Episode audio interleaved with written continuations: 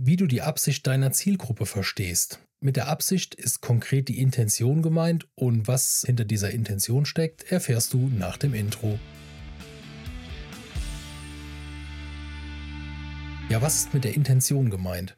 Die Intention ist die Art und Weise oder ist das Thema, was suchen Leute oder was, welche Antwort erwarten Leute, wenn die eine gewisse Suche durchführen oder sich für irgendwas, ähm, für irgendwas interessieren.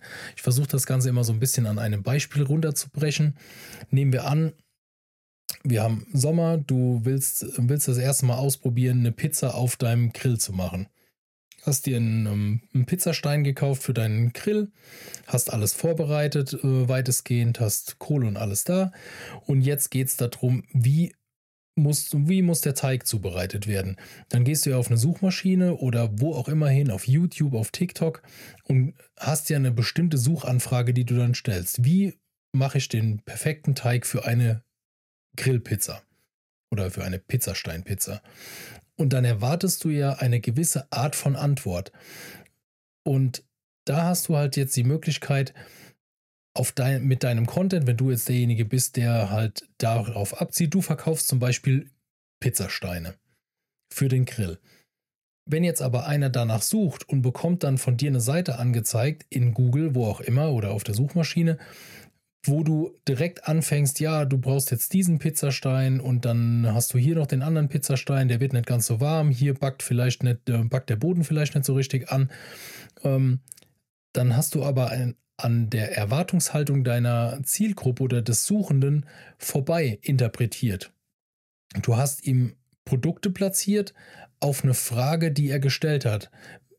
Und das erlebt man immer mal wieder in Google und da sieht man dann halt auch, dass diese Seiten in Google dann ruckzuck die Platzierung verlieren, weil, weil da halt einfach keine Beachtung geschenkt wurde. Wonach wird gesucht? Also das ist ganz elementar wichtig, wenn du dich für irgendeine Position in Google platzieren möchtest, dass du halt wirklich guckst, du hast ein Keyword rausgesucht und wenn du dieses Keyword in Google einguckst, äh, in Google eingibst oder in deinem Suchmaschinentool eingibst, dann bekommst du ja die ersten zehn Seiten angezeigt. Und dann kannst du die, geh wirklich mal, schnapp dir irgendein Keyword, nimm vielleicht sogar hier das Beispiel mit dem Pizzastein, gib's mal in Google ein, mit dem Pizzateig für den Pizzastein und dann schau dir einfach mal die ersten zehn Ergebnisse in Google an und überlege mal oder fass mal so grob zusammen, was du an Informationen geboten bekommst. Und in der Regel werden diese zehn Ergebnisse nahezu ähnlich sein. Es werden entweder Blogartikel sein, wenn du nach einer Information fragst. Vielleicht werden dir hier Rezeptseiten angeboten. Aber in der Regel wirst du auf diese Suchanfrage kein direkte, keine direkte Verkaufsseite für einen Pizzastein finden, sondern wenn es ein Pizzasteinhersteller ist, der vielleicht aber einen Rezepteblock noch betreibt, um die Leute halt dann darauf zu bekommen, dann bekommst du in der Regel die Blogartikelseite angezeigt und auf dieser Blogartikelseite verbergen sich dann Links zu der jeweiligen oder zu dem jeweiligen Pizzastein, den er vielleicht im Angebot hat.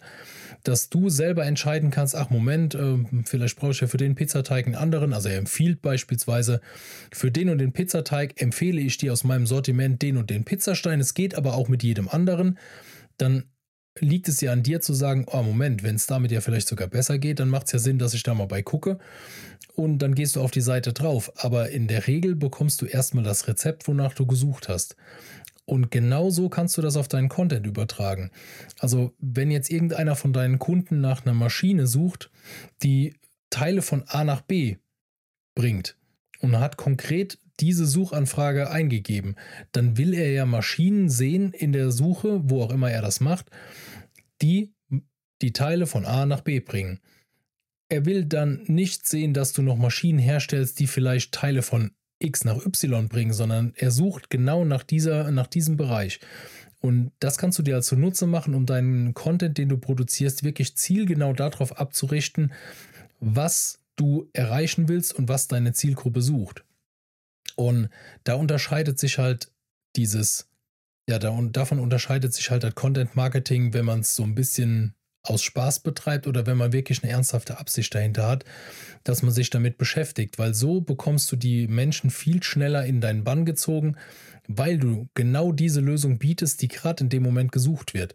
Und da geht es im Endeffekt drum. Die Menschen suchen Lösungen, die Menschen wollen schnell von A nach B.